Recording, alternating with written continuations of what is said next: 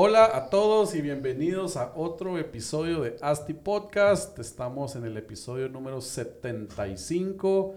Eh, se dice fácil, pero ya muchos años de estar en este estudio, aquí con invitados siempre de lujo, eh, compartiendo información de valor, eh, que espero que todos ustedes pues hayan escuchado y que espero que les, les sea de, de interés y de valor para todos, ¿verdad? Entonces, Recuerden que a cambio de este gran valor que escuchan aquí, que les regalamos día a día en este podcast, pues lo único que les pedimos de vuelta es que compartan el contenido eh, para que si a ustedes pues les pareció interesante y de valor, pues muy probablemente a alguien más de sus amigos conocidos pues también les va a parecer de valor.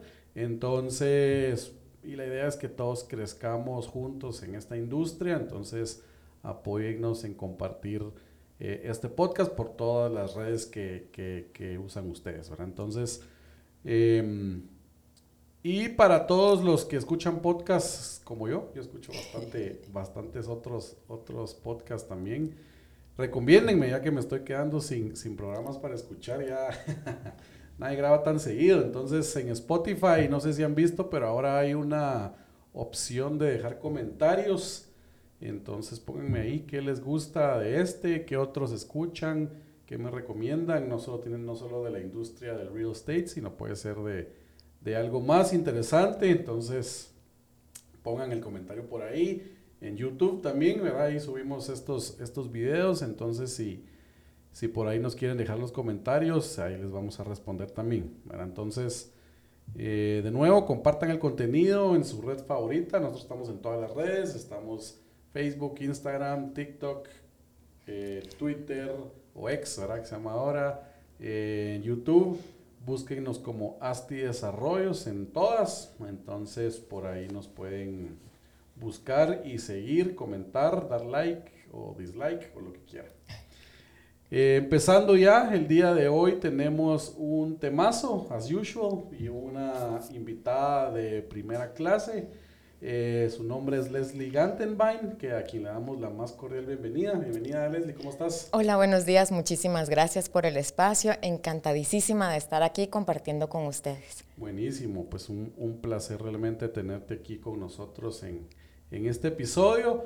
Y pues primero que nada, y para iniciar, eh, contanos un poco quién es Leslie, eh, cuál es tu background, qué estudiaste, cómo entraste a todo este mundo del facility management, que es el tema que vamos a hablar el día de hoy, pues ya todos lo habrán visto en el título del, del episodio, ¿verdad? Entonces contanos un poco quién, Leslie.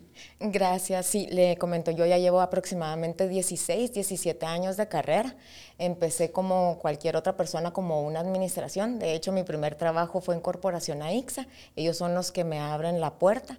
Antes de eso estuve en Princes con, con los señores Kusterman, en donde estaba también administrando parte de, de, los complejos comerciales y poco a poco voy desarrollando la carrera. ¿no? En AIXA eh, yo les pongo el, el estándar para uno de sus edificios y a raíz de eso ellos me brindan la oportunidad de tener más otro pool de edificios a mi cargo.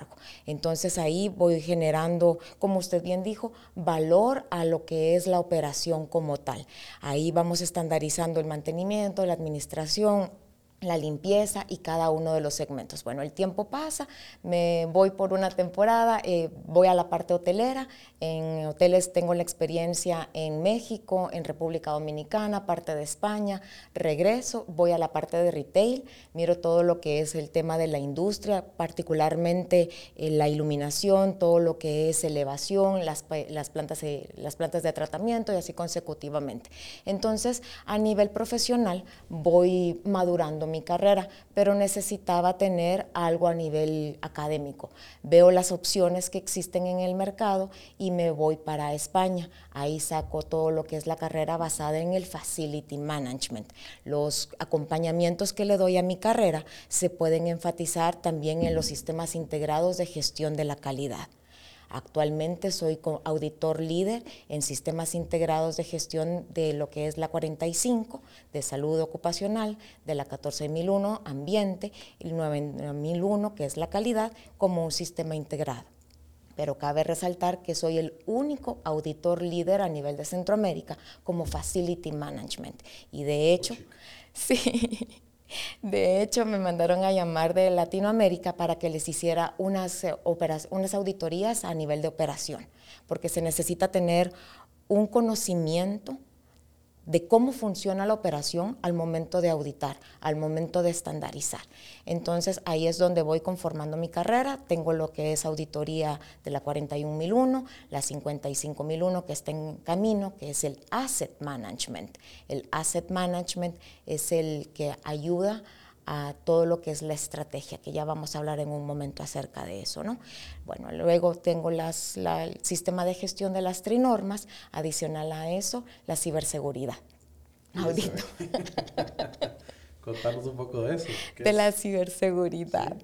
En la ciberseguridad saqué lo que es auditor líder para ver los protocolos a niveles de, información, puramente hablando, ¿no? De todo lo que es la información, pero le damos un, touch a nivel de, software, porque yo también analizo softwares, entonces vamos viendo los roles, aparte de que analizo, también creamos softwares, entonces vamos viendo los roles, eh, qué perfiles pueden tener acceso, quiénes no, eh, cómo se maneja esa data, eh, por ejemplo, con cada uno de los clientes que yo tengo a nivel de internacional como a nivel local, somos muy quisquillosos e inclusive no mencionamos la, identidad de ellos, no por cualquier cuestión, sino que netamente es por, por, privacidad propia, ¿no? Entonces ahí es el tema del estudio y cursos amparados en todo lo que es eh, Green Building.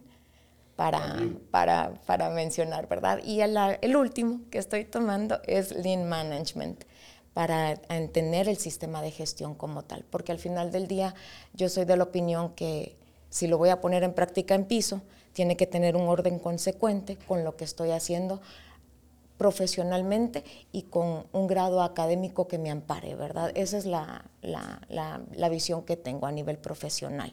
Y a nivel de voluntariado, ya llevo 23 años, este año cumplimos 24, en donde tenemos una asociación netamente de carácter voluntario, en donde atendemos a a casas hogares con perfiles vulnerables ante la sociedad, desde enfermedades crónicas terminales, tipo de abuso, eh, situaciones socioeconómicas, ¿verdad? Que le hacen un marco, un margen, perdón, a la sociedad.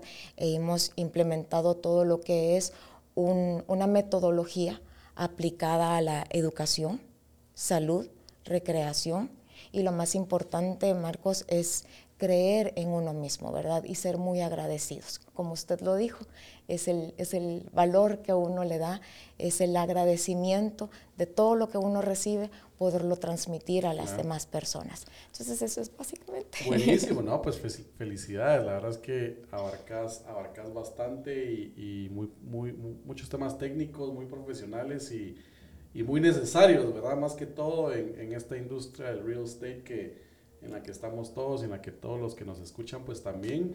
Y la idea del podcast del día de hoy pues es hablar un poco de puntualmente, ¿verdad? Porque tenemos poco tiempo, si tuviéramos un montón de tiempo pues tocaríamos todo, pero eh, tal vez vamos, vamos poco a poco, ¿verdad? Seguimos en, en, otro podcast hablando de otros temas. Eh, facility Management, ¿verdad? Ese es, ese es el, el tema puntual que viene, es un tema que, que pues viene creciendo bastante en los últimos años. Eh, ya hay eventos de solamente de Facility Management, pues tú vas ahorita, sos ponente en un, en un evento en octubre en México, ¿verdad? Hablando de, de, estos temas. Quiera que no, todavía sigue siendo un tema nuevo para muchos, ¿verdad? Que no, pues es una especialización que que tal vez no todos eh, eh, saben que existe, eh, saben ni siquiera qué es, ¿verdad? entonces, pues el primer punto que fue que tú nos contaras quién eras, tal vez el segundo nos vamos a que nos expliques de la forma más sencilla posible para que todos entiendan, pues qué es el, el Facility Management y cuál es su importancia en el sector o en la industria del real estate. Sí, claro que sí, Marcos. Muchísimas gracias. En efecto, el Facility Management, como para un poquito de historia, nace para los años de 1970, centralizado en Estados Unidos, con la terectología. ¿Qué significa eso? Es la necesidad de darle un mantenimiento adecuado de acuerdo a la operación a las infraestructuras. Usted lo mencionó desde un inicio, no realmente centralizado en real estate, sino que cuando hablamos de una infraestructura es todo aquello que se pueda gobernar, ¿verdad? Entonces de ahí nace la necesidad poco se va trasladando para España y cae o, eh, salpica para lo que es Latinoamérica. Hoy todavía no se conoce esto en Centroamérica. Como habíamos comentado hace un momento, yo, ah, según entiendo, soy la única facility a nivel de, a nivel de región, ¿no? Y que es la única de auditor líder a nivel región hasta el día de hoy. Pero entonces, ¿qué significa facility management? Facility management en español eh, es un poquito complicado de, de traducir, pero de una manera sencilla se le va a conocer como el gestor de la operación. El gestor de la operación es todo aquel que tiene la gobernanza dentro de una infraestructura. Entiéndase, desde lo que quiere la alta gerencia y cómo esta persona lo va a, en efecto cascada, a permear a la operación. Por ejemplo, tiene a cargo un presupuesto, claro está, ¿sí? El Departamento de Servicios Generales, que entra todo lo que es el mantenimiento, la limpieza, la seguridad y así consecutivamente, pero va un poco más allá. Hoy tenemos dos ramas, que es el soft service y el hard service, que significan que hay dos líneas que necesitan una atención direccionada para brindarle el tratamiento adecuado para esa infraestructura. Y no solo para la infraestructura, sino que para las personas que viven internamente.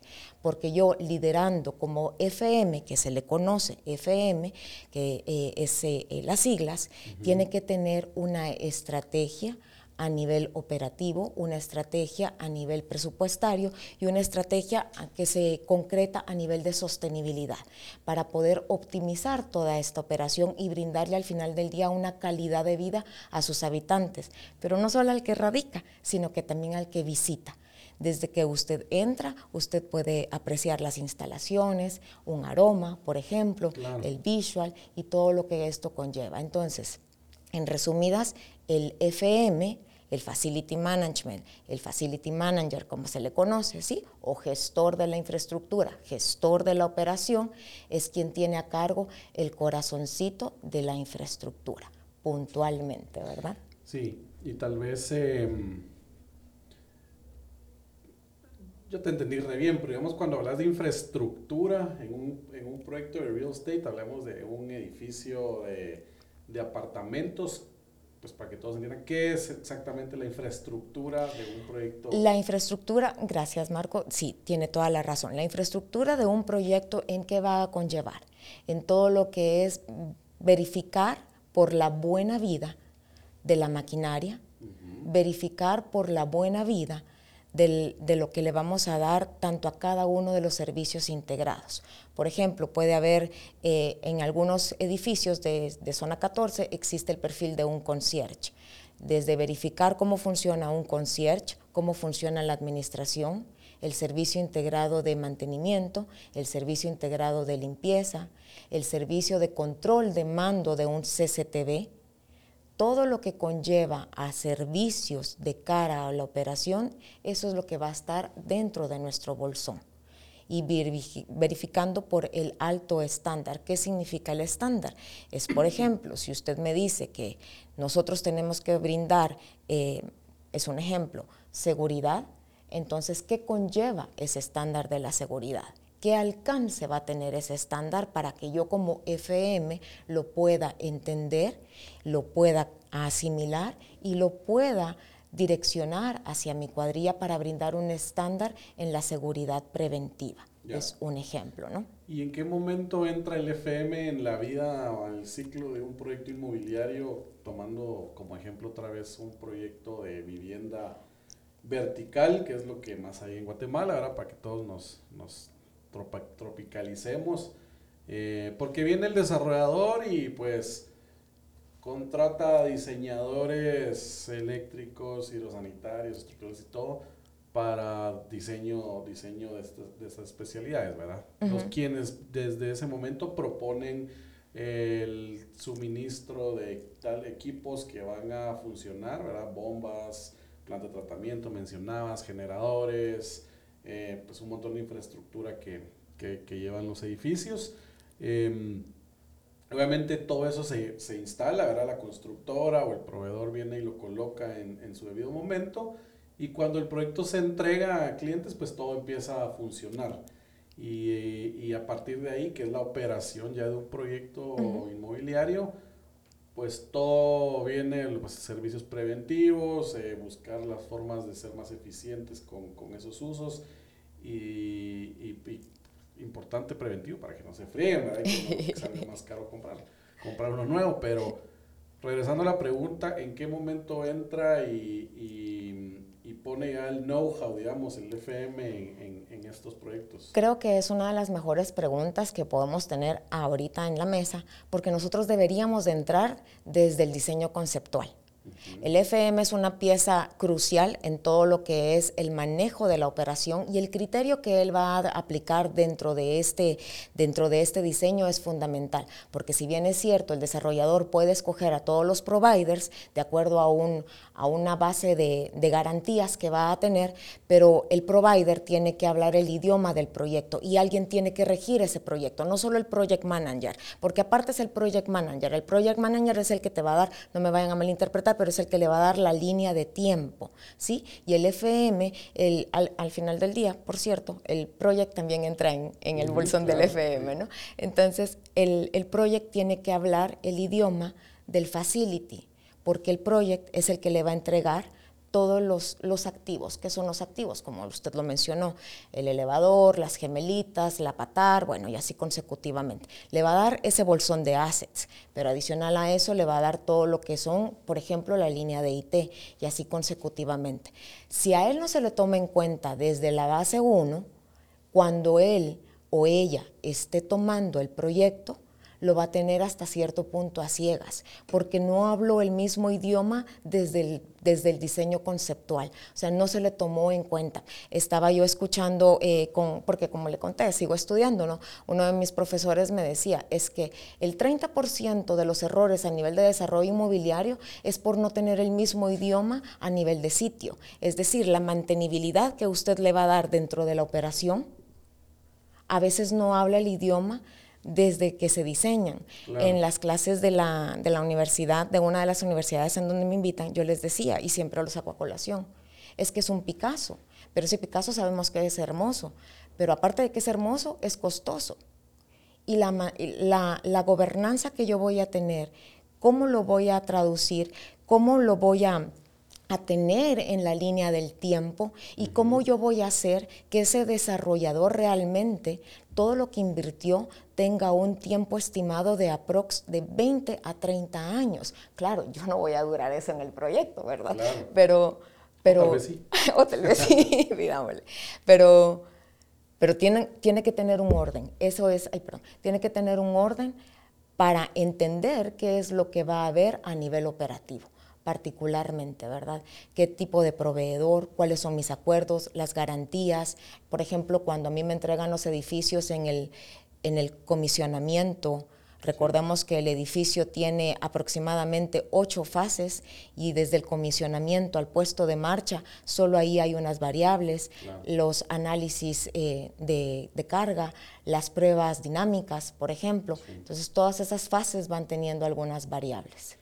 Y contanos que, desde tu punto de vista como FM, que, pues realmente cómo el, el, el, Facility Management contribuye a mejorar la eficiencia operativa y reducción de costos, pues de, de los bienes raíces, al final de cuentas, ¿verdad? Y, y pues, bienes raíces comerciales, y creo que por ahí nació también todo, ¿verdad? Sí, de hecho el FM sale a nivel comercial, eh, hoy ya se le tiene a nivel vertical, horizontal y todos los, los diversos segmentos que se manejan en el real estate. Eh, nosotros como FMs tenemos el, la facilidad de brindar la estrategia desde un 15 a un 30% de ahorro a nivel de presupuesto, siempre con el lema de la sostenibilidad. Hoy está cargado mucho al, a la objetividad de los ODS, pero si lo vemos desde tiempo atrás, creo que es un marco de, respeto ante el medio ambiente. Tendríamos que tener la estrategia adecuada para el uso correcto del agua, para el uso correcto a nivel energético. Uno de mis clientes a nivel ciudad, eh, dentro de uno de los diagnósticos que yo le hice, encontré unas redundancias de puestos y estas redundancias de puestos hoy se están traduciendo a un aproximado un 10% de ahorro a nivel de presupuesto. Y la recarga mano-hombre operación disminuyó por la reingeniería que se les hizo. Y en ese caso fue una reingeniería de humanos. Una reingeniería de humanos, una reingeniería de procesos, procesos que y procedimientos. En, eficiencia de humanos en, el, en la estructura organizacional de la empresa. Así mismo, así es, porque muchas veces tenemos la plantilla, ¿verdad? La plantilla humana la, la, la tenemos sobre recargada o no sabemos a dónde va el 80-20 del valor de la fuerza, o una persona está duplicando y eso te impacta, te voy a tutear, y eso te impacta a nivel de presupuesto. Entonces, todo presupuesto tiene que hablar el idioma de la operación y medirse el uno con el otro porque si yo voy a tener un, un N% de reducción, ese N% de reducción tiene que impactar en mi presupuesto. Eh, la semana pasada estaba hablando con el country manager de, de, otro, de otro país que tengo en mi cargo. Ellos redujeron el 55% de incidencias en cuestión de una línea de tiempo de cuatro meses. ¿Cuánto es eso representativo a nivel presupuesto? Porque bajamos lo que es, en primero, la carga laboral Creo que es importante enfatizarnos en el tema de la carga laboral. Eh, no somos supermanes, quisiéramos serlo. Claro, seguro. Pero, pero tenemos que estar conscientes de que la cuadrilla, tanto administrativa como operativa, tiene que tener una razón de ser y tiene que estar totalmente equilibrado. Yo creo que eso es importante porque, cabal, no solo hablando de infraestructura, de los activos, de, de, de lidiar con eso, sino también la parte humana y creo que muchas empresas, y mientras más crecen, más burocráticas, más personal ineficiente, que vuelve todo más caro, y ahí es donde entra esta gestión de análisis, de procesos, van a establecer procesos definidos y te das cuenta que realmente no necesitabas a 200, sino a 120 para hacer lo mismo, con la misma cantidad de trabajo asignada pero cortando esa grasita, digamos, que, que, no era necesaria que estuviera ahí, ¿verdad? Es correcto, porque al final nosotros tenemos que ser eficientes y optimizar. O sea, no es lo mismo reducir, reducir es comprimir y esa reducción va a costar mucho volverla a inflar hablándolo así a nivel de presupuesto, pero si nosotros optimizamos desde la calidad del recurso humano que vamos a tener en, en, la infraestructura o en el sitio que tenemos a nuestro cargo y le damos ese valor al recurso humano, eso es como regla número uno, luego vamos a ver que esa lealtad se convierte a, a nivel de producción a nivel de operación. Es muy importante en el tema del real estate a nivel operativo que recordemos, Marco, y usted bien lo sabe, nosotros funcionamos 24/7. Realmente así es. Son las 3 de la mañana y los que están en el medio no me dejarán mentir. 3 de la mañana, 12, 1. Nosotros no tenemos festivo, no tenemos Navidad. O sea, se acabó. Que hacerle ganas. Pero, ¿cómo, ¿cómo vamos a, a... Pero sí ganan también. ¿Cómo vamos a, a valorar eso, ¿verdad? Como Eso es lo más importante, darle ese crédito a la, a la cuadrilla. Sí, y pues como mencionabas que Latinoamérica todavía está como en pañales, no, no pues es que es la única eh, certificada, digamos, que realmente es poco y bien por ti, pero deberían haber más, pues, o sea, no, no solo una persona, entonces... Eh, ¿cuáles crees que son esos principales desafíos que enfrentan, em, pues que como que existen en la industria del facility management? ¿Por qué no ha penetrado más en, en, Latinoamérica? Creo que en Latinoamérica, a nivel de Argentina, Colombia, Perú, por ejemplo, eh, sí se le da mucho valor y mucho reconocimiento, porque ellos sí tienen el cuidado de la conservación del sitio a regir, es decir, del edificio, del hotel, del restaurante, de lo que fuere, ¿no? Porque el inversor va a, a, poner cierta cantidad de plata en la mesa y él espera su retorno de inversión. Pero ese retorno de inversión tiene que ir, como usted bien lo mencionó, de la mano con un ciclo de vida adecuado para los activos, para la infraestructura y para el recurso humano. ¿Cuáles son los retos que nosotros tenemos a nivel Centroamérica? ¿Cuáles son los retos que nosotros tenemos a nivel de Guatemala? Y a nivel personal le puedo decir, uno, creo que aún hace falta que al momento que el desarrollador inmobiliario vea, comprenda y, trascienda la operación. La operación, la operación, la operación. No podemos comprimir un mantenimiento por verificar un presupuesto. Claro, pero mucho viene, tal vez no es de que, que, la empresa que está operando quiera reducir costos sí. porque va a ganar más. Normalmente en, no sé, en la operación de un, de un proyecto inmobiliario, un edificio, apartamentos, normalmente no ganas nada, ¿verdad? Es pura, todo lo que viene de mantenimiento es para operarlo. Así es. El problema viene de los clientes, sí. que no quieren aportar más o contribuir más en que su proyecto pues se mantenga bien durante toda la vida útil del mismo proyecto.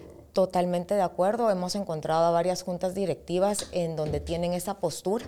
Creo que algo muy importante y en tema de los desafíos a nivel de operación es demostrarles fehacientemente el cuidado que se le tiene con, con un, un, reporte histórico para que la junta directiva pueda ver la, la la asertividad de lo que la administración en este caso está haciendo por la conservación de ese activo. Recordemos que el activo no solo va a incluir lo que son las máquinas, el activo también es el, edificio como tal, ¿no? Entonces eso es muy importante. Otro reto que hemos tomado, eh, el tema de de la palabra de facility como tal no ha permeado aquí a nivel de Centroamérica. Eh, estamos tratando de impulsar lo que es desde hace dos años, impulsando lo que es la asociación del FM en Guatemala. Si bien es cierto, tenemos algunos adeptos que ya estamos, estamos haciendo algunas negociaciones con Panamá de donde yo me gradué para que ellos nos brinden algunas plataformas de a nivel de estudio con otros profesionales de la materia en España, en Colombia y en Costa Rica. Entonces creo que sí hay mucho campo por explotar, mucho por, por dar a conocer y tener esa buena, ese buen sistema de gobernanza a nivel de la alta gerencia, a nivel operativo. Súper. Algo importante también, otra, pues, otro tema importante que está ya pegándose mucho en el tema de desarrollo inmobiliario eh, es el tema de sostenibilidad, ¿verdad? Y tal vez la pregunta sería, ¿cuál es la relación que existe entre la sostenibilidad y el facility management, pues en este ambiente o ámbito del real estate. Claro, la sostenibilidad, recordemos que al final del día va a ser la conservación del medio ambiente, punto número uno, punto número dos, hoy se le puede aplicar lo que es la tecnología, ya se le viene dentro de este bolsón y punto número tres es cómo nosotros vamos a, optimizar el, el costo, ¿no? Nuevamente no es reducción, sino que es optimización en la línea del tiempo. Eh, para ejemplo, uno de, los clientes que tengo, le decía yo, haciendo el análisis de sus proveedores y viendo una de sus promesas, una de sus promesas de valor es ser eh, sostenible, entonces nosotros le estábamos pidiendo al, proveedor el listado de, los materiales que utilizaba que fueran amigables con el medio ambiente, respetando, claro está, sus acuerdos y respetando eh, todo lo que había eh, dentro de la mesa, ¿no? pero esto es la verificación que nosotros vamos a tener en el tema de la sostenibilidad, el uso del recurso, el uso del recurso del agua. Otro de, los clientes que tengo, ellos tenían una pileta y esa pileta no estaban reciclando esa agua y estábamos hablando aproximadamente como de 5 metros cúbicos. Eh, la vaciaban cada N cantidad de tiempo. Yo les decía, no, o sea, por favor, no me malinterpreten, pero no reutilicemos esta agua, veamos qué podemos hacer. Entonces, son cinco.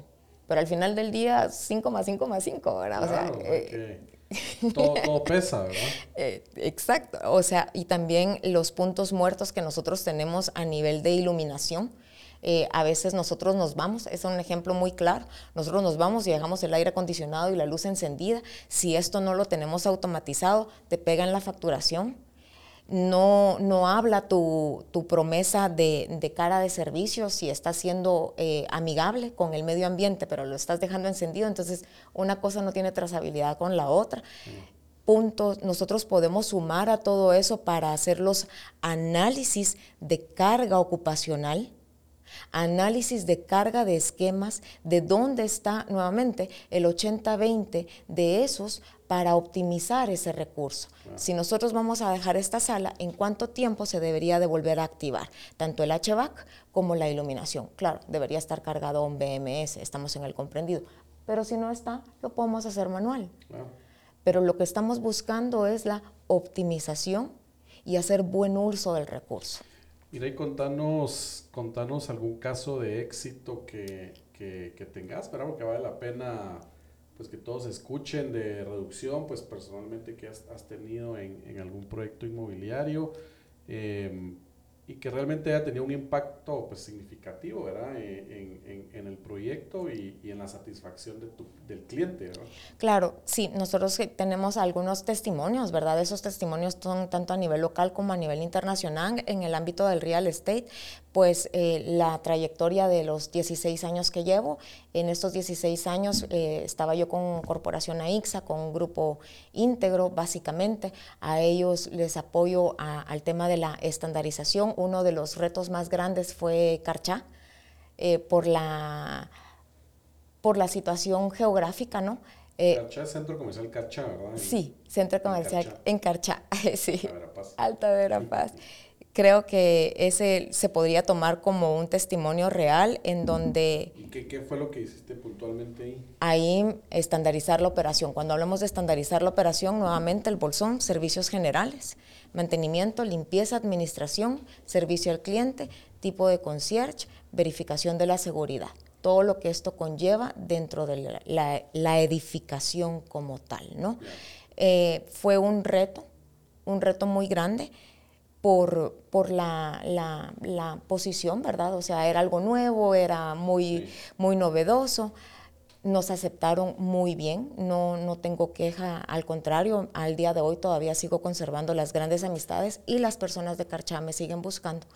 Pero capacitar al personal, al personal operativo, enseñarles una nueva metodología de trabajo, un nuevo estándar, ver cómo suma todo eso a nivel, a nivel macro ciudad, ¿verdad? Si lo, si lo vemos a nivel de, Carchano. Todo el impacto que ese tiene eh, geográficamente hablando fue un reto que se asumió y lo llevamos muy bien para, para tema de, de operación.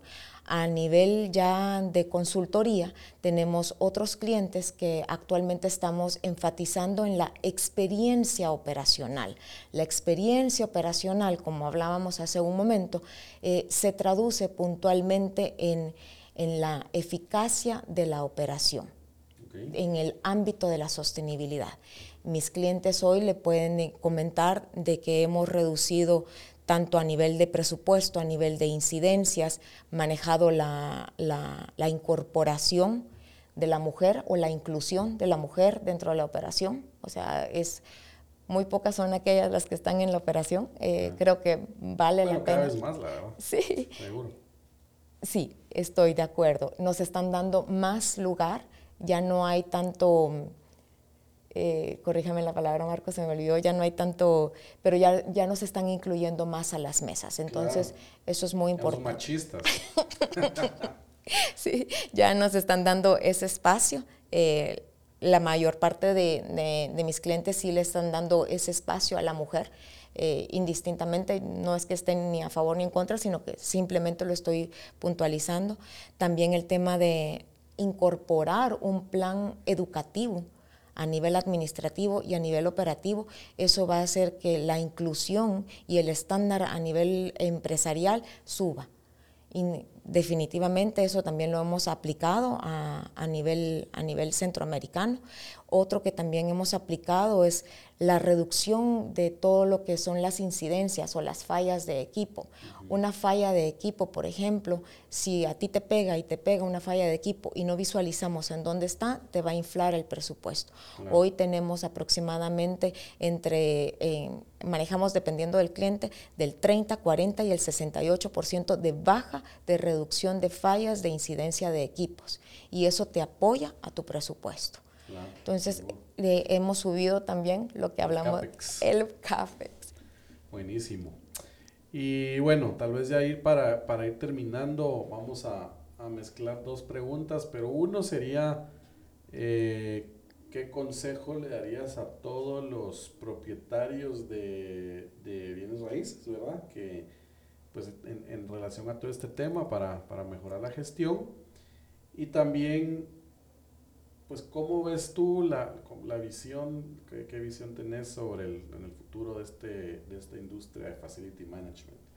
Sí, creo que lo, lo más importante es entender y comprender de que todos somos uno mismo, todos estamos integrados, desde la administración y la operación, indistintamente a dónde vaya su, su cerebro. Todos tenemos que estar totalmente eh, integrados hablando la filosofía empresarial. Muchas de las personas no conocen qué es la filosofía empresarial, pese a que están colgadas en la pared, pero es importante eh, hacérselo ver a la cuadrilla operativa. La cuadrilla operativa es la fuerza que hace que todo funcione un 24/7, dependiendo en el segmento en donde usted se encuentre, claro. tanto el real estate, call center, retail, hospitalario y así consecutivamente.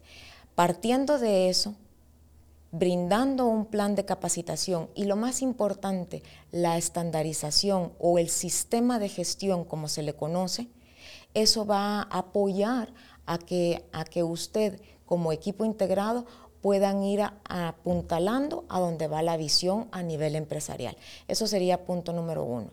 La visión que yo tengo como FM, sí, Marco, con propiedad le digo, llevo casi dos, tres años eh, enfatizando en darle lugar al FM que le corresponde a nivel de Guatemala, a nivel de Centroamérica. Si bien es cierto, en Costa Rica existe mucho esta figura, sí se le conoce y sí se le da el peso que se le defiere. Nosotros estamos con el buen afán de crear la, asociación, como lo mencionamos, seguimos en ello, estamos buscando la, viabilidad, los exhorto a que nos acompañen a ver cómo lo podemos hacer, porque teniendo ¿A dónde ese... te escriben y a dónde se comunican contigo para, para unirse en esta asociación? Claro que sí, con mucho gusto. Es Leslie con Y, arroba lesliegantenbein.com o nos pueden buscar en redes sociales como Leslie Gantenbein. Súper, pero te, me, te interrumpí. Ay, perdón. no, no, no. Al contrario, entonces yo creo que la visión que se tiene partiendo, punto número uno es la creación de la asociación. Punto número dos, seguir impermeando esto a nivel, no solo de real estate, sino que a nivel segmento, ¿verdad? A nivel segmento, a nivel industria y, y darles el lugar que, todos nos merecemos a nivel empresarial, pero recordando que la operación no es permisible que falle, no es permisible que por un, un portón o porque hay una filtración la operación tiene que, tiene que parar. Al contrario, tiene que trascender, porque para eso existe eh, ese equipo integrado que rige el FM como tal. Pues Leslie, muchísimas gracias. Pasó el tiempo volando. Ok. Eh, te agradezco bastante por, por, la plática. No sé si querés dar algún comentario final o algo que quieras mencionar. Muchas gracias. Súper, aquí Muchas estamos a, la, a, las órdenes. Eh, la verdad es que un tema pues clave, importantísimo y que creo que todos desarrolladores, eh, pues aquí desarrolladores es lo que tenemos de audiencia pues lo tomen en cuenta, ¿verdad? Um, todo el tema de Facility Management, que sí es súper importante. Sí. Más que todo, bueno, en todo tipo de proyectos, pero todos los proyectos patrimoniales, digamos, que están buscando eh, que los activos pues perduren, que sean eficientes, mientras más eficientes también más van a ganar, ¿verdad? eh, entonces, pues tienen que, um, tienen que entrar de lleno a esto y buscar asesoría, como con Leslie, que los pueda apoyar para que pues mejoren su, su infraestructura y todos sus procesos, ¿verdad? Sí, así es, Marco. Y recordando que eso le da rentabilidad, rentabilidad en la línea sí. del tiempo. Si no existe rentabilidad, pues no, no les va a interesar, pero créanme que sí, sí genera al final de cuentas, ¿verdad? Entonces, pero muchísimas pues gracias. Muchas gracias a ti y muchas gracias a todos los, toda la audiencia de Asti Podcast. Eh, les recuerdo compartir la información, les recuerdo que nos escuchen, les recuerdo que nos dejen su feedback en cualquiera de las plataformas Y les recuerdo que nos sigan escuchando en los siguientes podcasts. Muchas gracias por seguir aquí y nos vemos en un siguiente podcast.